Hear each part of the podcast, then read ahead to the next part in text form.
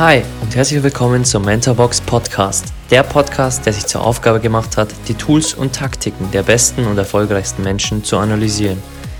Ich bin Alex, euer Host und werde euch wöchentlich die Habits der High Performer aus den Bereichen Finanzen, Gesundheit, Sport, Business und vielen weiteren präsentieren und vor allem, wie man diese in sein eigenes Leben umsetzt. Genug geredet, lasst uns loslegen.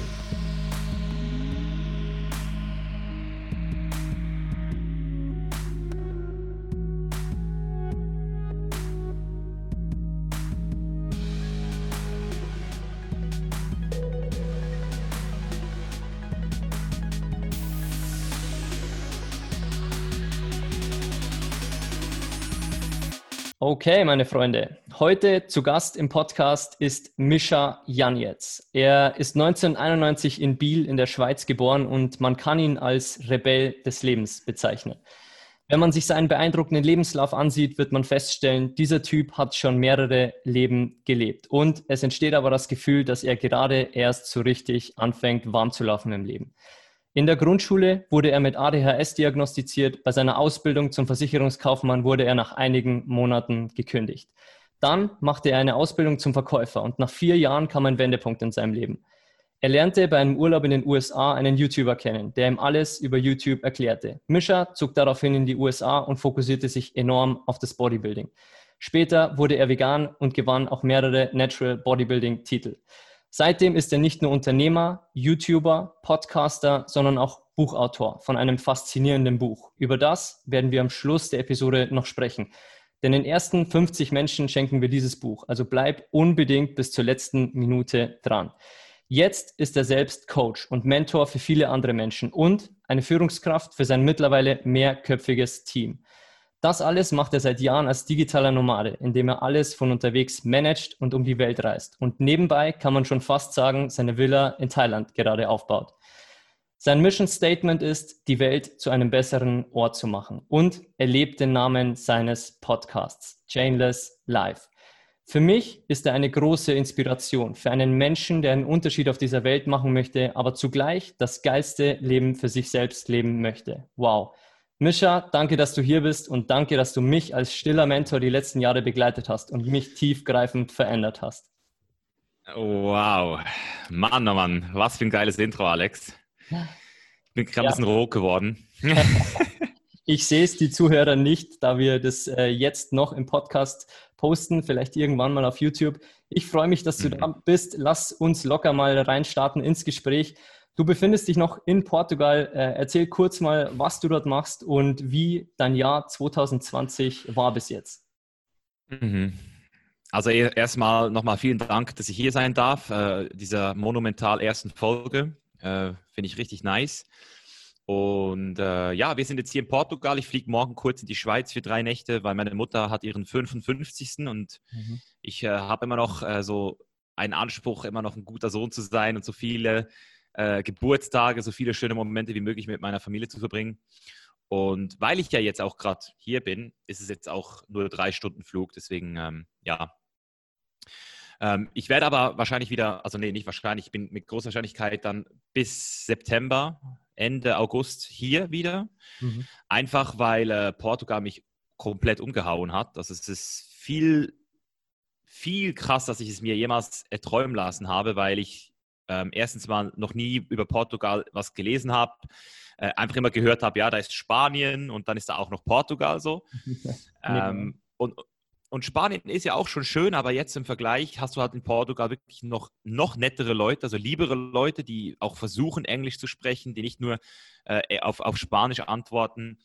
Ähm, und wunderschöne Naturstrände, wunderschöne Städtchen, ja. ähm, geiles Essen, auch vegan. Und ja, weil jetzt auch Corona, wie du gesagt hast, eben auch so uns einen Strich durch die Rechnung gemacht hat. Das ist das erste Jahr seit acht Jahren, in dem ich jetzt gerade nicht in LA bin. Also normalerweise bin ich im Sommer immer in LA. Und jetzt ist halt, ist es halt Portugal geworden und wird wahrscheinlich auch bis Asien sich dann wieder öffnet, auch äh, Europa bleiben. Also irgendwo da in Europa werde ich sein. Und ähm, dementsprechend war mein Jahr auch ein bisschen, ähm, wie kann man dem sagen? Holprig. Ruhiger, ja, oder ja, holprig auch, aber auch ruhiger, weil ich eben weniger ähm, gereist bin, insgesamt glaube ich. Also ich wäre eigentlich nach Budapest und dann auch noch nach Spanien und jetzt bin ich halt einfach hier, habe meine Familie mehr gesehen, war ein bisschen länger in der Schweiz mal wieder und habe aber trotzdem, bevor das Ganze losging, äh, noch Machu Picchu mitgenommen, ja. äh, Iguazu Falls in Brasilien mitgenommen und das waren so die zwei, zwei der krassesten Orte, an denen ich jemals war und deswegen war es für mich auch, als der ganze Lockdown losging, gar nicht mal so schlimm. Also so die, diese Wochen zu Hause in der Wohnung in Buenos Aires haben mich jetzt nicht so kaputt gemacht, weil ich halt schon so viel Liebe und so viel Energie in meinem Herzen tragen durfte von diesen Orten. Ja. ja. Wunderbar. Für manche hört sich dein Jahr natürlich an wie ein Traumurlaubsjahr. Für dich ist es eher ein ruhiges Jahr. Du hast ja ein Buch und einen gleichnamigen Podcast, den wir im Intro hatten, Chainless Life. Erklär doch den Leuten mal kurz in ein, zwei Sätzen, was Chainless Life für dich bedeutet. Du sprichst in deinen Podcast-Folgen natürlich oft darüber. Auch in deiner hundertsten Folge hast du natürlich wieder darüber gesprochen. Und du sprichst in deinem Buch vor allem über zwei Dinge, die essentiell im Leben sind, dass man ohne Ketten lebt. Mhm. Genau, also Chainless Life auf Deutsch das kettenlose Leben bedeutet für mich, dass man sich bewusst wird darüber, was einem im Leben alles limitiert. Ich nenne es jetzt die Ketten, ähm, symbolisch gesehen. Und das ist auch gleichzeitig deine Aufgabe im Leben, dir bewusst zu werden, was dich limitiert und diese sogenannten Störsignale als das zu erkennen, was sie sind. Nämlich ein Feedback, ein, eine Erinnerung, dass du da Arbeit vor dir hast. Das heißt, die meisten Leute, die das Chainless Life nicht leben, ignorieren diese Störsignale, spielen sie runter, verleugnen sie oder tun so, als könnte man sie lösen, indem man einfach länger über sich selbst nachdenkt. Ja. Und mit meinem Buch wollte ich halt einen anderen Weg gehen als den Weg der konventionellen Persönlichkeitsentwicklung, wo es nur darum geht, positiv zu denken, zu meditieren, sich Routinen aufzubauen, sondern zuerst mal gucken, hey, warum bist du in dieser Situation? Stell dich mal der Realität, der bitteren Wahrheit. Guck mal an, was da gerade alles zusammenkommt. Und das sind dann eben diese Chains, diese Ketten. Wir haben einmal diese äußeren Ketten und einmal diese Inner Chains, diese inneren Ketten.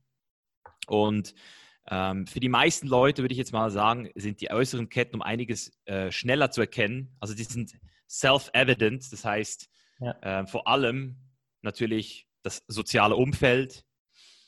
Also ich kenne so viele meiner Kunden und auch Leute, mit denen ich arbeite, die halt sagen, ja, mein soziales Umfeld limitiert mich. Mein Vater war nicht für mich da, meine Mutter äh, kritisiert mich, mein Lehrer, ähm, meine Arbeit, ähm, Leute, meine Arbeit äh, akzeptieren mich nicht, ich werde verurteilt, mein Freundeskreis, der entwickelt sich nicht weiter. Das sind so diese ganzen typischen, ähm, ich sag mal so, diese ganzen typischen Sachen, die man immer wieder hört. Äh, genauso wie äh, gewisse Leute jetzt auch mit Corona, aber auch davor über Vaterstaat ablästern. Deutschland ist scheiße, Politik ist scheiße, ähm, die Wirtschaft ist beutet uns aus. Und dann geht es weiter, Social Media, das ist ja auch so eine Chain. Ja. So, ja, äh, Instagram, alles ist oberflächlich geworden, äh, unsere Jugend geht komplett vor die Hunde. Und das alles, das sind die Outer Chains. Und das, die sind, das sind auch Chains. Aber nur, und jetzt kommt, das ist also diese, diesen Punkt, den ich mache, das sind nur die Chains, wenn du noch nicht mit deinen Inner Chains aufgeräumt hast. Also wenn du nicht, wenn du nicht guckst, was in dir dieses Problem überhaupt auslöst. Also es sind nur Symptome sozusagen. Und innen drin haben wir dann halt Sachen wie die Comfort Zone, dass du einfach faul wirst, dass du nichts mehr machst, äh, dass du dich nie getraust, etwas Neues zu probieren, dass du eben denkst, es muss immer einfach sein, dass du die Opferrolle einnimmst und die Schuld abweist. Und das wiederum ist auch nur wieder eine Verkettung von anderen Chains, die noch viel tiefer liegen, nämlich, und jetzt kommt die Angst. So. Ja.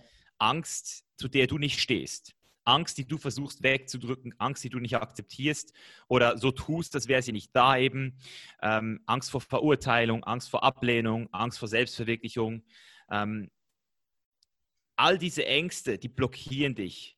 Und dein Ziel ist es rauszufinden, warum hast du Angst. Also nicht nur, dass du Angst hast, das ist so die erste Stufe. Hey, ich habe Angst, ich gestehe es mir ein. Ja, verdammt, ähm, was ja viele Männer nicht können. So, nein, ich habe nicht Angst. Ähm, Starker Mann. Ja, genau. Und, und dann aber auch zu sagen, hey, wie fühlt sich das eigentlich an, Angst zu haben? Was, was, was, was, was ist das für ein Gefühl? Möchte ich das auch? Und warum habe ich Angst? Und wenn du dir diese Fragen stellst und reflektierst, und jetzt kommen wir eben zur Selbstreflexion, dann wirst du irgendwann merken, dass wir alle diese Angst haben, also jeder Mensch. Und dass diese Angst vor allem in Verbindung steht mit unserer größten Chain, die gleichzeitig auch unser Leben positiv beeinflusst, nämlich das Ego. Oder da ja. mündet alles, da endet alles, es ist alles, das ist Ich-Gefühl, dieses Person, äh, diese, diese Person zu sein, die man zu glaubt zu sein. Und je unbewusster man mit seinem Ego ist, je, je unbewusster man mit dem ganzen Ego ähm, sein Leben bestreitet, desto mehr hat man dann auch bewusst, unbewusste Ängste, desto mehr ist man unbewusst in der Comfortzone. Und guess what? Je unbewusster bist du dir darüber, dass dein ganzes Leben, all deine Probleme im Außen eigentlich ein Resultat deiner inneren Konflikte sind. Und deswegen versuche ich im ersten Teil meines Buches diese ganzen Dynamiken aufzubrechen und den Leuten halt zu zeigen, it all starts in here with you oder in here, je nachdem. Ja. ja. Schön gesagt. Und wie ihr alle merkt, äh, Mischa ist ähm, ein Vollblut äh, äh, Persönlichkeitsentwickler, würde ich schon fast sagen. Also er spricht das frei raus und er spricht einfach kleine Nebensätze, die ins Thema Angst reingehen, ins Thema Ego. Und ich muss wirklich sagen, Mischa, ich habe viele hunderte Bücher gelesen, aber dein Buch war wirklich gut. Und das kann man wirklich sagen, weil du, du holst dort die Leute ab. Und deswegen, wir werden am Ende ja darauf kommen, warum das so gut zu unserem Mentorbox-Konzept passt, weil wir haben dort ja das, äh, du bildest es in deiner Pyramide im Buch ab, also du sprichst ja über, über ein Wissensfundament, das man braucht, aber erstmal muss man diese Ketten ablegen. Und diese Ketten kommen aus verschiedensten Punkten, die sind das Ego, die, die Angst sind. Also diese Punkte holst du wirklich gut ab, deswegen schon mal höchsten Respekt für dein Buch, es so zu schreiben. Ähm, Finde ich Danke. wirklich klasse. Und wir haben ja auch exklusive Lernkarten entwickelt. Mir ist es sehr schwer gefallen, zehn Lehrkarten zu entwickeln, weil sehr viele Learnings in dem Buch drin waren. Du hast jetzt in den Nebensätzen mehrere Themen angeschnitten. Lass uns mal über das Thema Angst sprechen. Vielleicht ist jemandem bewusst, okay, ich habe jetzt eine gewisse Angst in meinem Leben, ähm, sie hält mich auf vor XY. Was rätst du diesen Menschen, wenn sie wirklich wissen, dass sie diese Angst haben Sollen sie einen Schritt in diese Richtung machen? Sollen sie mit anderen vielleicht diese Experience machen, es mal ausprobieren? Oder was rätst du diesen Menschen? Eher in die Mindset-Richtung, eher es mal auszuprobieren? Oder ist es natürlich verschieden, welche Ängste man auch immer hat? Mhm. Also genau, das ist die erste Antwort, die schon mal stimmt. Es ist immer komplett abhängig von der Angst, die du hast.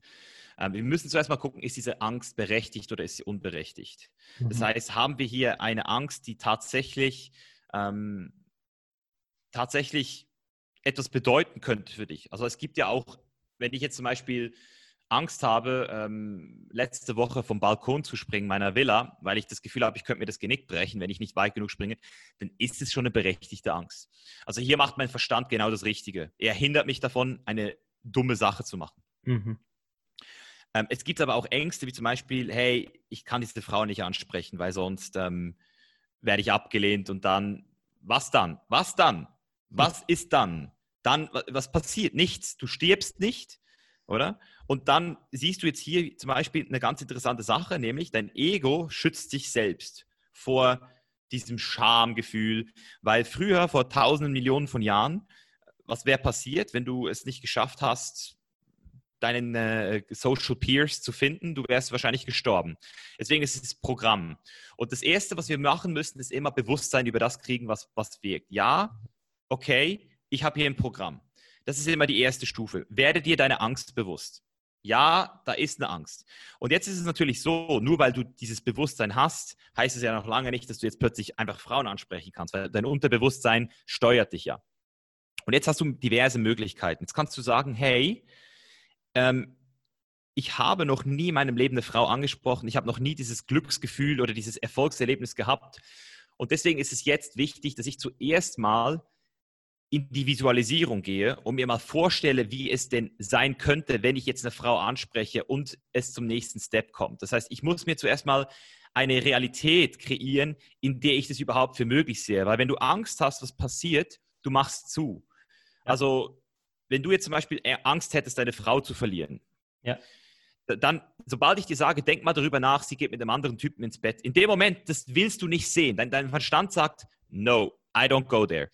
Und das nenne ich jetzt Fear Setting. Ich, ich selbst habe das Gefühl, wenn du diese fiesen Sachen, die du eigentlich mit deinem Verstand nicht sehen willst, dann trotzdem durchspielst, dass du dann eben merkst, hey, schau mal, ich habe mir das jetzt durchgespielt und ich bin trotzdem noch da. Es, also ich, ich, ich weiß, es gibt da immer noch eine Lösung danach. Ich werde nicht sterben. Und genauso kannst du halt auch positive oder dienende ähm, ähm, Visualisierungen machen und danach auch eben in, die, in diesen Modus kommen, okay, gut, wenn ich jetzt diese Frau anspreche, dann ist die Chance da, dass ich mit ihr ein geiles Gespräch habe oder dass ich eben mal vorankomme. Und, und das gibt dir dann diese Möglichkeit, diese Kette zu durchbrechen, zu sagen, okay, jetzt gehe ich einfach mal hin. Und das ist ja dieses Sensibilisieren, dieses Desensibilisieren. Du musst ja nicht am Anfang direkt mit dem Ziel reingehen, hey, ich will jetzt eine abschleppen, sondern es reicht ja schon nur, wenn du zu ihr gehst und sagst, hey, kannst du mir kurz sagen, wo dieser Weg ist so, äh, oder wo ich da hinkomme? Ja. Das heißt, kleine Challenges, langsam, man nennt das Risikoübungen, sich langsam aber sicher dieser Angst zu, zu nähern, sich zu konfrontieren, Immer wieder, immer wieder, wie, wie im Gym, die Raps oder Wiederholung, Wiederholung. Irgendwann machst du mit der Frau dann noch einen Smalltalk, nachdem du sie angesprochen hast. Irgendwann fragst du sie nach ihrer Nummer und plötzlich hast du dein erstes Date. Und so ist es in jedem Bereich, auch im Selbstständige, wenn du Selbstständigkeit anstrebst. Ähm, manchmal haben wir so das Gefühl, hey, wenn ich das jetzt probiere, dann werde ich wieder bei Null landen. Ja, was heißt es bei Null? Oder wo bist du jetzt und wo kannst du im schlimmsten Fall landen? Und das ja. musst du auch wieder durchspielen. Du musst das alles einmal durchspielen. Und dann ist es halt auch immer wichtig, dass wir uns immer anschauen, was machen unsere Gedanken in dem Moment mit uns.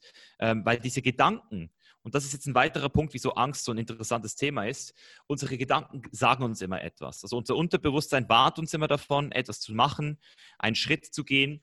Und dieser Gedanke, der fühlt sich dann vielleicht negativ an, aber es muss nicht theoretisch negativer Gedanke, also negative Gedanken fühlen sich zwar negativ an, können aber trotzdem dienend sein. Ja. Das heißt, wenn ich jetzt zum Beispiel mich selbstständig machen will und dann kommt dieses Angstgefühl, dieser Selbstzweifel, so, hey, aber ich habe noch keine Ahnung von BWL. Und jetzt frage ich mich selbst, ist dieser Gedanke dient oder nicht dient? Okay, habe ich Ahnung von BWL? Nein, ich habe wirklich keine Ahnung von BWL. Wow, okay. Vielleicht sollte ich mir jemanden holen, der mir diese Angst nimmt, weil wenn ich kein BWL kann, ist die Wahrscheinlichkeit groß, dass ich vielleicht äh, viele Sachen falsch mache. Das heißt, Selbstzweifel können auch dienend sein. Angst kann auch dienend sein. Wie gesagt, nicht von diesem Balkon zu springen, das war ein negativer, aber dienender Gedanke. Ja. Ja. Und wenn du die Unterscheidung von gut und schlecht einfach mal aus deinem Kopf nimmst und sagst, gut und schlecht nehme ich weg und ich schaue mir jetzt immer mal an, dient mir dieser Gedanke oder dient er mir nicht bei meinem Ziel, dann hast du viel eine gesündere ähm, Einstellung mit deinem Verstand, mit deinem Ego, mit deinem Gespräch, mit, diesem, äh, mit dieser Stimme in deinem Kopf und das hilft dir dann auch viel schneller ähm, voranzukommen, sage ich mal. ja. ja. Das hast du richtig stark erklärt, weil genau dieses Fear-Setting, das du auch in deinem Buch ja beschreibst, das ist wirklich so stark, dass man wirklich dann, wenn man zum Beispiel Höhenangst hat, dass man erstmal sich bewusst wird, okay, ich habe die Höhenangst und dann im Kopf sich ausmalt, was kann denn passieren, wenn ich da drei Stufen hochgehe? Ja, nichts, wenn ich mich festhalte und sicher stehe und dann morgen vielleicht nochmal reinzugehen. Und diese kleinen Schritte sind wirklich machtvoll. Danke dafür. Ähm, wie würdest du jetzt einem 16-Jährigen erklären, was überhaupt das Ego ist und wie er das Ego überhaupt bekämpfen kann. Weil er wird weder wissen, ähm, was Ego ist, er wird vielleicht das Wort äh, Egozentriker kennen oder egoistisch, aber viele Menschen werden ja auch wirklich von ihrem Ego ein Leben lang zurückgehalten. Vor allem wir Männer. Also es gibt ja ein tolles Buch von Louis Haus, Masken der Männer, das ich super toll finde und das ich jedem Mann nur wirklich empfehlen kann, denn auch wir laufen mit so vielen Masken im Alltag rum und wenn du einem 16-Jährigen jetzt wirklich erklären müsstest, in ein paar Worten, hey, mhm. da ist was, was dich zurückhält, das Ego, und er dir die Frage stellt, ja, aber Mischa, das ist schon gut, dass ich da ein Ego habe und das mich zurückhält. Aber wie konkurriere ich denn mein Ego wirklich? Was würdest du ihm sagen? Mhm. Also das Erste, was ich schon mal direkt vorwegnehmen will, das Ego ist nichts Schlechtes, das Ego ist nicht dein Feind und du darfst das Ego auch nicht bekämpfen. Mhm. Weil wenn du das Ego bekämpfst, und jetzt kommt's, was heißt Ego? Im Lateinischen heißt es Ich, das Ich. das Selbst in der Psychologie. Mhm. Das heißt, wenn du das Ego versuchst zu bekämpfen, dann bekämpfst du dich selbst. Mhm. mhm. Und wir wollen uns selbst nicht bekämpfen. Wir sind unser Freund. Das heißt, du musst dein Ego zu deinem Freunden machen, zu deinem Mitstreiter sozusagen. Aber, und das ist jetzt das Ding, du darfst nie glauben, dass du das Ego wirklich bist. Und da fängt es eigentlich an, für einen 16-Jährigen Sinn zu machen. So dieses Ich-Gefühl hat nichts mit egoistisch und egozentrisch zu tun. Egozentrisch heißt, du siehst dich immer im Mittelpunkt der Welt. Das heißt, du denkst nur ich, ich, ich, ich. Und egoistisch heißt, du reißt alles an dich. Du bist immer nur da äh, an deinem Vorteil interessiert. Das ist egoistisch. Das heißt, da ist nur das Wort ich dabei, aber es bedeutet mehr. Aber nur Ego ist eigentlich dieses Ich-Gefühl, dieses Selbst. Und je älter du wirst, oder sagen wir mal, je bewusster du wirst, wirst du immer wieder merken, dass da mehr ist als nur das Ich. Ja. Da ist mehr. Und dieses Bewusstsein musst du halt kriegen, vor allem wenn du eben diese Stimme im Kopf dann als eine Stimme wahrnehmen kannst und nicht mehr als das bin ich. Das heißt, diese Selbstzweifel, die sind manchmal da, um dich zu limitieren, aber manchmal auch da, um dich zu schützen. Das Ego will sich selbst schützen, das Ego will sich selbst konservieren. Das heißt, wenn du eine Meinung hast, die sehr stark ist, dann äh, will das Ego nicht, dass du diese Meinung änderst. Das heißt, du willst dich selbst ja nicht abschneiden, weil wenn du, wenn du eine Meinung hast, die das Ego und du dich mit, diesem, e, mit dieser Meinung identifizierst, dann identifizierst du dich automatisch mit dem Ego. Das heißt, diese Ego-Identifikation ist eigentlich das Problem. Ja. Wir müssen uns aufhören, mit unserem Ego zu identifizieren und müssen mehr in diesen Seinszustand kommen. So dieses ja. ich, ich bin und das sind Gedanken, das sind Gefühle und da ist viel mehr als nur das Ich. Ja. Oder? Also das, und, und, und wie ich es immer wieder versuche, klar zu, zu machen, ist in meinen Coachings, ähm, ist, ist, indem ich die ACT zitiere, also Acceptance Commitment Therapy. Das heißt, wir haben hier, das bist, das bist jetzt du. Mhm. Und jetzt kommt hier ein Gedanke. Und der Gedanke könnte zum Beispiel sein, ähm, eben, meine, Fra meine Frau schläft mit jemandem. Mhm. Ähm, jetzt, wenn du jetzt bewusst wirst, hey, hier ist ein Gedanke und hier bin ich, ich habe jetzt gerade dieser Gedanke oder noch besser, da ist gerade dieser Gedanke, dann hast du schon, eine, dann bist du schon hier. Dann hast du schon einen ganz klaren Abstand. Da ist ein Gedanke und hier bin ich. Ähm, und, und dann kannst du sagen, okay, ja, das, der ist jetzt da und ich versuche jetzt den nicht wegzudrücken oder mich dagegen zu wehren, weil der Gedanke ist ein Teil von dir. Und wenn du, wenn du sagst, der Gedanke ähm, ist, ist schlecht, dann sagst du ja, ich bin wieder schlecht.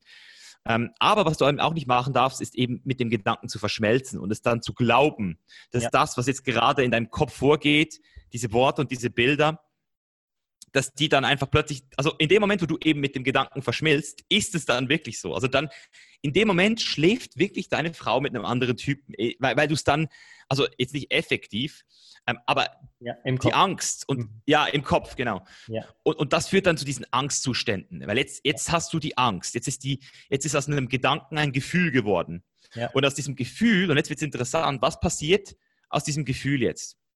Aus diesem Gefühl entsteht jetzt ein Verhalten du bist jetzt extrem unsicher, du bist jetzt extrem gekränkt vielleicht sogar. Und dieses Verhalten wird deine Frau auch merken. Und dieses, Fra dieses Verhalten führt dann wahrscheinlich dazu, dass das, was du eigentlich glaubst, dann plötzlich auch eintritt. Also du manifestierst, ja genau, du manifestierst dann Sachen, in deinen Gedanken, äh, die aus deinen Gedanken entspringen. Äh, weil der Verstand eben immer ähm, eine Bestätigung will für das, was er bereits glaubt. Und wenn du das Gefühl hast, ich bin nichts wert, dann wirst du immer wieder Gefühle produzieren, die dein Verhalten beeinflussen, die wieder Resultate hervorbringen, die ja. wiederum dann eben auch das bestätigen, was du glaubst. Und das, ja, genau. Ja. Und das ist halt, das ist so das Ego. Und ja. wenn du das einmal verstanden hast, ja wenn du einmal diese, dieses, dieses, das ab, abzweigst, dann hast du die Kontrolle über die Interpretation deiner Gedanken. Aufpassen. Ja. Ich habe nicht gesagt, du hast die Kontrolle über deine Gedanken, weil das hast du nicht. Es gibt immer wieder Gedanken, die kommen und gehen, auch bei mir. Aber du bist jetzt in der Kontrolle darüber, was du über sie denkst. Ja. Und das ist fucking powerful as hell, um es mal so ja. zu sagen. Ja, Ja. Wir können nicht beeinflussen, was wirklich in uns passiert, aber wir können beeinflussen, was wir wirklich daraus machen. Und wenn, wenn ihr euch wirklich ein Beispiel nehmen wollt von einem, der wirklich sich abgekapselt hat von seinem Ego, der nicht ist, was sein Berufstitel ihm sagt, dass er sein soll, weil Mischer ist nicht nur Unternehmer, YouTuber, Podcaster, Bodybuilder, er ist erstmal der Mischer und er ist auch nicht the chainless life, sondern es ist eine Bewegung. Und ihr könnt gern mal in seine letzte Folge bei ihm im Podcast reinhören, in Folge 100. Da wurde er gefragt, was passieren würde, wenn sein, wenn er sein Genick einfach bricht. Und er spricht über die Bewegung abgekapselt von dem Ego, das manche hätten, wenn sie Unternehmer wären, wenn sie Angestellte hätten, wenn sie YouTuber oder Autor wären. Und das gefällt mir so gut bei Mischa, weil er identifiziert sich nicht über seine Titel, die er hat oder seine Erfolge, die er erreicht hat, sondern er ist erstmal der Mischer. Also erstmal etwas sein und alles andere ist natürlich was, was man hat, aber man identifiziert sich nicht darüber. Und das, dieser Unterschied fällt mir bei, der, bei dir extrem auf. Ja, danke. Ja. ja. ja, die Frage ist eben wirklich auch, Mischa ist ja auch schon wieder so der Name, den man mir gegeben hat, oder? Das ist ja der Name, der mir jemand gegeben hat. Ja. Und ich könnte aber auch heute sagen, hey, ich will einen anderen Namen. So. Also, also auch da, es ist so schwer, dir selbst sozusagen einen Titel zu geben. Ja. Weil ich, also wenn ich es jetzt runterbrechen müsste, dann würde ich sagen, ich bin Mensch. Ja. So, da, darauf könnte ich mich einlassen, weil jetzt, jetzt weiß ich auf jeden Fall, ich bin ein Mensch, das, das kann ich einordnen in der Realität. Ja. Mischa wieder oben ist ein Konzept, das ist ein Name. Mensch ist doch ziemlich real. So. Also ich weiß, dass ich kein Affe bin. So. Noch nicht. Ähm, ja, und, und zum Beispiel, wenn jemand mir fragt, äh, und deswegen finde ich es auch so geil, ich glaube, das ist auch der Grund, wieso ich so reise viel, und, und so viele äh, Sachen jetzt auch gesehen habe, ich, ich verstehe auch, dass ich auch nicht Schweizer bin. Mhm. Ich bin auch kein Schweizer. Ja. Also ich bin zwar in der Schweiz geboren, ich habe einen Pass, der sagt, da Nationalität Schweiz, aber hey, ich bin doch kein Schweizer. Deswegen. Ja. Äh, gibt mir auch nichts, gibt mir nichts. Das finde ich so gut bei dir, weil du, du kapselst dich ab von der Gesellschaft, die uns vorgibt, etwas zu sein, und zwar in jedem Bereich. Also du sprichst ja auch oft jetzt drüber, wie es wäre, in ein paar Jahren Kinder zu kriegen. Du bereitest dich mental darauf vor, ihr bereitet euch mental darauf vor. Und gib den Zuhörern gern mal hier ein paar Gedanken mit, wie du dir den perfekten Tag deiner Kinder oder deines Kindes, deines Einzelkindes, wie es auch immer wird, in zehn Tagen, äh, in zehn Jahren vorstellst. Weil das wird den Zuschauern oder Zuhörern vor allem eins an die Hand geben. Mischer denkt wirklich anders und nichts, was irgendwer euch vorgibt, weder euer Name noch euer Geburtsland noch euer Titel, müsst ihr wirklich sein. Ihr dürft alles hinterfragen, was ihr glaubt zu sein. Also wie würdest du den perfekten Tag deiner Kinder in zehn Jahren beschreiben? Ähm, also grundsätzlich wäre, also das Wort perfekt ist immer so, ich weiß, ich, ich benutze es auch oft, ja. aber perfekt ist natürlich immer im Auge des Betrachters. Deswegen, das müssten wir dann meine Kinder in zehn Jahren fragen. Ja. Und, und selbst für die wird perfekt in dem Moment, wo sie es erreichen, nicht mehr perfekt sein. Ja. Also ich sage immer, Leute, die alles perfekt haben wollen, die erreichen viel in ihrem Leben, aber die werden nie wirklich glücklich werden, weil Perfektion halt nie, nicht per, per, Definition nicht möglich ist. Weil in dem Moment, wo du perfekt bist, gibt es wieder, gibt es wieder eine Definition davon, oder? Dass ja. es noch mehr, äh, besser geht. Ja. Ähm, aber ich, ich denke, so ein optimales Leben von einem Zehnjährigen, ist das das, was du mich fragst? Ja, wie, wie das Leben dann aussieht. Also wenn die Kinder dann sechs, sieben Jahre alt sind, wenn ja. man im, im, normalen Leben in die Schule geht, ja. wenn man ähm, gefangen ist in einer Gesellschaft, weil man die Kinder zur Schule schicken muss, in Anführungszeichen. Ja.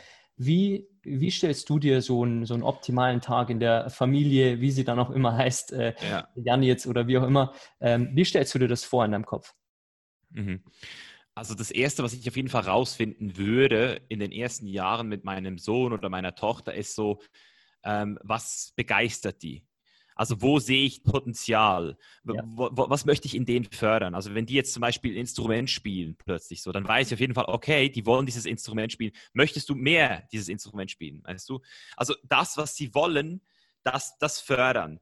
Ja. Und gleichzeitig natürlich auch gucken, es gibt ja auch Sachen, die müssen Kinder machen. Mhm. Also äh, Kinder müssen ja auch reden lernen, mhm. lesen lernen, sprechen lernen. Deswegen, das ist ja so wie mit Gewohnheiten. So, du hast Gewohnheiten, mhm. die du hast bereits, dann gibt es Gewohnheiten, die du willst, wie zum Beispiel Social Media. Die mhm. willst, das willst du manchmal einfach. Und da gibt es Gewohnheiten, die du haben musst, wie zum Beispiel Lesen. Und jetzt kannst du sagen, okay, statt einfach zu sagen, hey, ich tausche jetzt Social Media gegen Lesen aus und dann schaffst du es nicht mal einen Tag, weil du eben dich selbst verleugnest, sagst du, okay, ich baue jetzt die Gewohnheit, die ich haben muss, in die Mitte ein. Also zuerst trinke ich den Kaffee, dann lese ich und dann belohne ich mich mit Social Media. Und, und so würde ich es dann halt auch mit Kindern machen. Ich würde dann sagen, schau mal, das und das und das willst du, das und das und das brauchen wir für dich. Und ähm, dann würde ich halt gucken, wie kann man dem Kind das am besten beibringen. Ich finde, wie gesagt, Schule nichts Schlechtes. Ich würde mein Kind auch fragen, hey, willst du in die Schule? Und wenn ja. ich das Gefühl habe, das Kind will in die Schule, dann würde ich das Kind auch in die Schule lassen. Mhm. Aber ich war damals zum Beispiel nicht glücklich in der Schule und hätte mir wahrscheinlich auch eine andere Option, also ich, ich habe dann auch Einzelunterricht gekriegt, weil ich eben nicht tragbar war. Mhm. Und das hat mir halt viel besser gefallen. Das heißt, ich würde halt gucken, dass meine Kinder halt auch ähm, dort abgeholt werden, wo sie sind, dass man äh, ihnen trotzdem Disziplin beibringt, dass man ganz klare Regeln definiert. Also ich habe auch das Gefühl, ähm, dieses was man ja in den Amerika sehr oft sieht, das, das, dort sind ja die Leute verweichlicht geworden in den 80ern, weil man dieses Self-Esteem-Bubble gab es ja da, dieses, ja, man muss den Kindern sagen, sie sind gut und es gibt einen Pokal für den zwölften Platz. Und, und das hat dazu geführt, dass die Kinder halt einfach noch schlechter wurden und, und gar nicht mehr zugehört haben. Und dann wurden die Eltern plötzlich beschimpft und kritisiert von den Kleinen. Deswegen, ich würde auf jeden Fall schon disziplinär auch arbeiten, ja. aber halt immer, dass es das Kind auch versteht. Also das Schlimmste finde ich, wenn das Kind fragt, warum muss ich das machen, Papa? Ja. Dann würde ich fragen, nimmt es dich wirklich Wunder? Möchtest du es wissen? Und wenn das Kind dann ja sagt, sage ich, okay, ich erkläre dir es jetzt, damit du es verstehst, weil mir ist es wichtig, dass du weißt, warum ich etwas mache. Ja. Aber danach musst du mir versprechen, dass du es machst, weil ich werde dir jetzt genau erklären, wieso. Habe ich dein Wort? Ja, okay, gut. Dann kriegst du Konfirmation.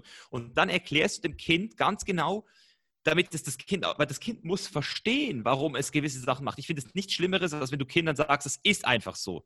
Ja. Das ist die dümmste Antwort, die du einem Kind geben kannst. So. Jeder weil das Kind ist neugierig. Ja, ja. Ja, weil das Kind ist ja. neugierig. Ja, das ist so, natürlich. Das ja. saugt alles auf. Ja. Ja. Aber hey, aber ich will auch eine Sache noch sagen an alle, die jetzt zuhören. Ich bin, ich bin noch kein Vater. Ich habe harten Respekt von allen Eltern, egal wie sie mit ihren Kindern umgehen, weil ich einfach weiß, es wird, also deswegen warte ich ja auch aktuell noch, weil ich einfach merke, ich bin noch nicht 100% ready. Wobei ja. wird wahrscheinlich nie 100% ready sein. Ja, aber ähm, es ist auf jeden Fall viel einfacher, darüber zu reden, als es danach zu machen. Ja. Also das will ich auch hier nur mal gesagt haben. So. Definitiv. Aber was man, was man bei dir wirklich feststellen kann, ist, dass du die Sachen, die du gelernt hast über die letzten Jahre, dass du die auch dort anbringen würdest. Also man hat jetzt rausgehört, dass du erstmal das Bewusstsein für dein Kind hochholen würdest, sie fragen würdest, also dann auch wieder die Fragen ihnen stellen würdest, du wärst neugierig für ihr Leben und vor allem, du würdest ihnen nicht dein Leben überstülpen wollen. Du würdest ihnen nicht sagen, sei vegan oder nicht vegan, äh, lies Bücher oder lies keine Bücher, sondern du würdest die Mischung packen aus den Dingen, die sie wollen und aus den Dingen, die sie natürlich lernen müssen, wie du sagst, die Routinen, die sie brauchen und die, die Dinge, die einfach wie Sprechen und Lesen dazugehören. Also spannender Ansatz, auch wenn du noch kein Papa bist. Mich hat es nur interessiert, weil du sehr spannende Punkte da dort anbringst. Du baust ja auch gerade in Thailand eine Villa und sprichst ja dort auch, dass du nicht nur eine Villa bauen willst, sondern dass du auch wirklich tief in die Gemeinschaft dort rein willst und auch ähm, den, den Chef der Insel und wen auch immer den Bürgermeister kennenlernen willst und dort etwas bewegen willst. Also ich finde deine Denkansätze sehr spannend. Du hast gerade über Routinen gesprochen von deinen Kids. Welche Routinen hast du fix an einem Tag und, und in der Woche? Also welche Routinen sind wirklich äh, fest in deinem Alltag verankert, egal ob morgen oder Abend? Mhm. Also ich, ich, habe vier Routinen jeden Tag. Ich habe mhm. eine Morgenroutine, eine ähm, Mittagsroutine, eine Nachmittagsroutine und eine Feierabendroutine. ähm, und die sind aber nicht jeden Tag gleich. Aber also die Morning Routine ist eigentlich immer gleich. Ähm, es gibt gewisse Orte, wo ich die nicht gleich machen kann, aber in der Regel ist es immer aufstehen, Kaffee machen, dann mit dem Kaffee nachdenken, meditieren, wenn man so will. Also ich nenne es ein bisschen Contemplating, manchmal auch Sachen aufschreiben. Ich mache es nicht mehr jeden Tag aufschreiben, weil ich nicht mehr muss, aber manchmal äh, mache ich das noch so und dann ähm, meistens auch eben lesen. Also das ist eigentlich auch so ganz fest drin. Manchmal mache ich es auch wirklich sogar vor dem Kaffee, wenn ich eben, ähm, es ähm, kommt halt immer darauf an, wo ich bin, ähm, so ein bisschen von der Situation her. Und dann nach dem Lesen, nach dem Kaffee trinken, nachdem ich so diese erste Stunde für mich genommen habe, ähm, rede ich kurz mit meiner Freundin, was so, was so ihr, ihr Tagesplan ist, damit wir uns mal so ein bisschen abgleichen können. Mhm. Ähm, und dann mache ich meistens den bewussten Schritt, jetzt ans Handy zu gehen. Also ich weiß, dass alles, was zwischenmenschlich ist, alles, was persönlich ist, diese persönliche Welt, die Ich-Welt, die äh, zwischen intrapersonelle Welt, die hat sich jetzt, die ist jetzt durch. Und jetzt gehe ich in diese, ganz bewusst in diese ähm, virtuelle Welt rein. Ja. Und ja. fange an mit meinem Mail. Also ich fange an mit meiner Mailbox. Und wenn ich das Gefühl habe, oder sagen wir mal, wenn ich jetzt weiß, ich habe etwas zu tun, was nicht ähm, da ist, wie zum Beispiel, ähm, also eben, ich habe so Content Creation Days und, und, ähm, und Meeting Days. Mhm, mh. Und wenn ich jetzt zum Beispiel einen Content Creation Day habe, dann gehe ich nicht ins iPhone, sondern ich gehe zuerst in mein Trello-Board und gucke mir zuerst an, was meine eine Sache ist. Also was ich heute einfach machen muss, damit ich einen geilen Tag habe. Das ist immer eine Sache, die einfach meinem größeren Ganzen dient. Ja. Und das, ja. das ist dann meistens eben Content, den ich produzieren muss oder ähm, ein Podcast-Skript äh, schreiben oder irgendwas. Mhm. Und dann, wenn ich das erledigt habe, dann gehe ich dann eben auch wieder auf die eher so kompromissloseren Aufgaben. Aber ich versuche eigentlich immer meine Willenskraft, die ich habe, für die wichtigsten Tasks direkt zu sparen. Ja. Und ich habe gemerkt, dass wenn ich eben zu früh mit iPhone anfange, mit, äh, vor allem mit Mails, wenn ich noch was Wichtigeres zu tun habe, dass ja. ich dann das Wichtigere nicht mehr so sauber erledigen kann.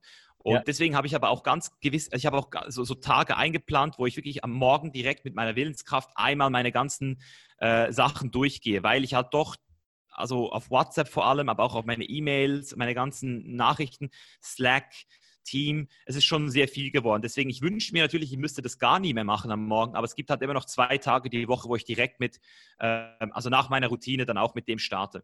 Ja. Ähm, das heißt, das ist so Morning Routine, einmal auf Content, einmal auf ähm, äh, Dopamin-Work, sage ich jetzt mal. Ja.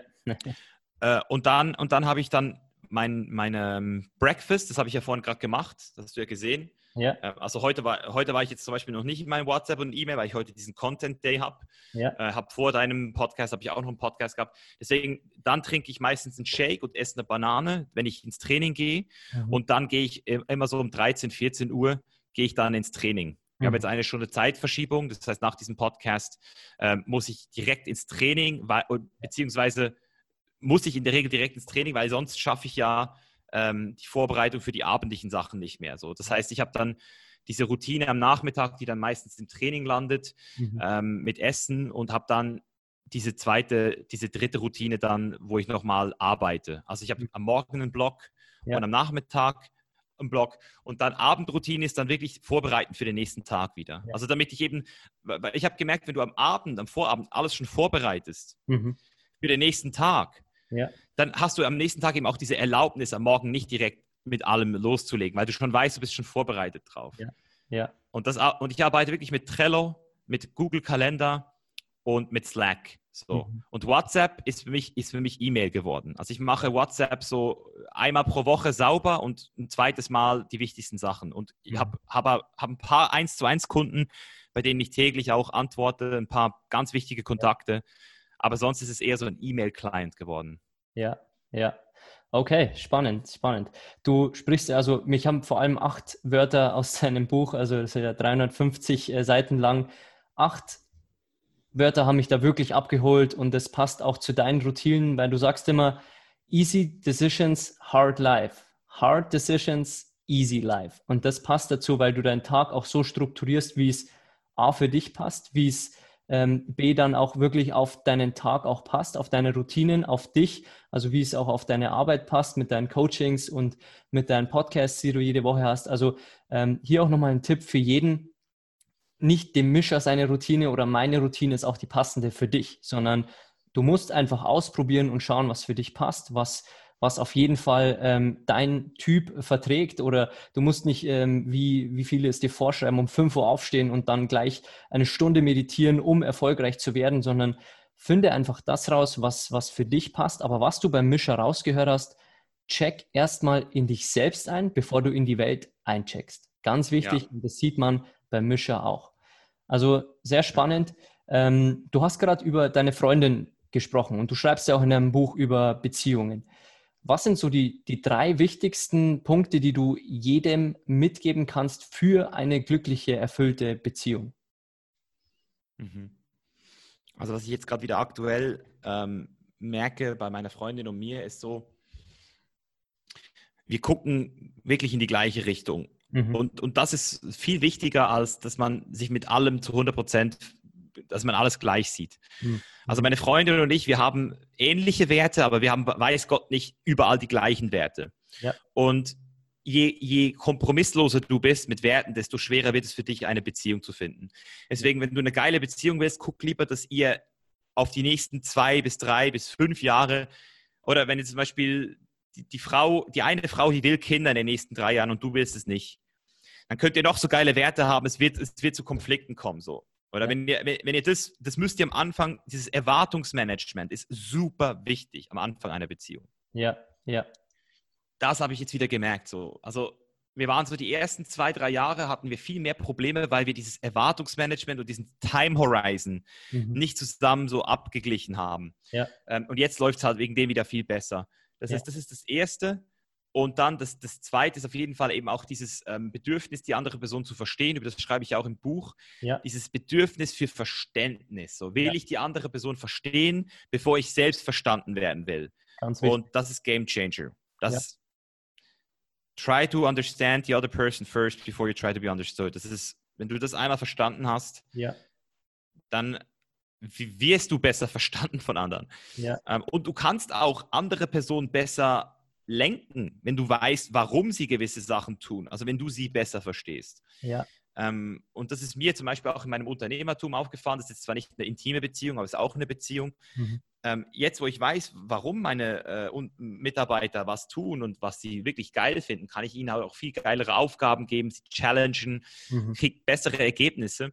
Ja, weil du sie verstehst. Deswegen dieses Ver mhm. Ja, Mhm. Also wir haben erstens haben wir diese, haben wir diesen Horizont, diese Vision, diese gemeinsame, ja. dann haben wir dieses Verständnis und das dritte, was ich auch immer wieder sehe bei Leuten, ist halt, ähm, dass man nie denken sollte, den Partner zu coachen.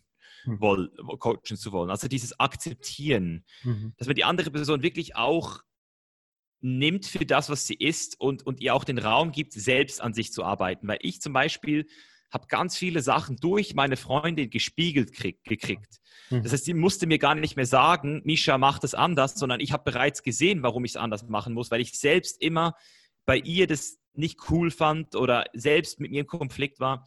Ja. Das heißt, wenn du eine geile Frau hast oder eine geile, einen geilen Mann oder einfach eine geile Beziehung, dann bist du in der Lage, dich selbst durch sie zu coachen, ohne dass sie da groß mehr was machen muss. Ja. Weil wenn du versuchst, deinen Partner zu coachen, dann gibst du ihm unterbewusstes Gefühl, ich bin nicht gut so, wie ich jetzt gerade bin. Und dann machen die Leute zu. Also ja. ich, ich habe gar keinen Bock, gecoacht zu werden und die Frau in der Regel noch viel weniger, ähm, weil das ist einfach nicht die Dynamik. Oder du bist, du bist ein Partner, aber kein Coach. Ja. Und wenn die Person merkt, hey, der akzeptiert mich so, wie ich bin, dann kann es dann trotzdem sein, dass dann einmal äh, die, das Interesse steigt und dann kommt die Freundin dann trotzdem und fragt so, hey Schatz, wie siehst du das?